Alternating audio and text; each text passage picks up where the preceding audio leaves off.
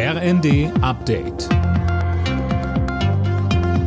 Stündlich neu. Auf den Punkt informiert. Ich bin Linda Bachmann. Guten Tag. Im Tarifstreit des öffentlichen Dienstes suchen Arbeitnehmer und Arbeitgeber weiter nach einer Lösung.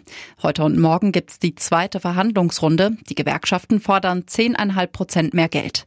Die kommunalen Arbeitgeberverbände finden das nicht machbar. Dazu sagt Verdi-Chef Frank Wernicke im ZDF. Die finanzielle Lage der Beschäftigten in den Kommunen ist viel dramatischer wie die finanzielle Lage der Kommunen. Die Kommunen haben seit mehreren Jahren steigende Einnahmen. Sie haben im vergangenen Jahr mit siebeneinhalb Milliarden Euro Nettoüberschuss abgeschlossen. Es gibt einzelne hochverschuldete Kommunen, überhaupt gar keine Frage. Aber wenn wir auf die Finanzlage von Gelsenkirchen Rücksicht nehmen würden, dann dürften wir in den nächsten 20 Jahren keine Tarifverhandlungen führen.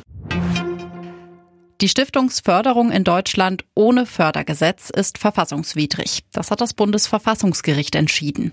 Die AfD hatte gegen die derzeitige Regelung Verfassungsbeschwerde eingelegt, weil die ihr nahestehende Desiderius Erasmus Stiftung bislang keine Gelder bekam.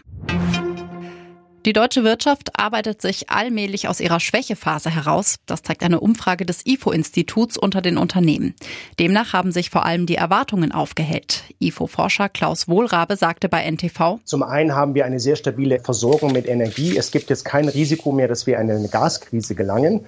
Das senkt die Unsicherheit. Sehen wir, dass die Unternehmen merklich weniger unsicher sind als noch letztes Jahr. Das stützt das Vertrauen und der Pessimismus nimmt ab.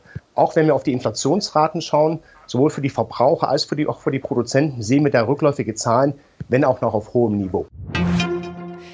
In der Fußball Champions League ist heute Abend der vierte deutsche Club an der Reihe. RB Leipzig muss im Achtelfinal-Hinspiel gegen den englischen Meister Manchester City ran. Außerdem spielen noch Inter Mailand und der FC Porto gegeneinander.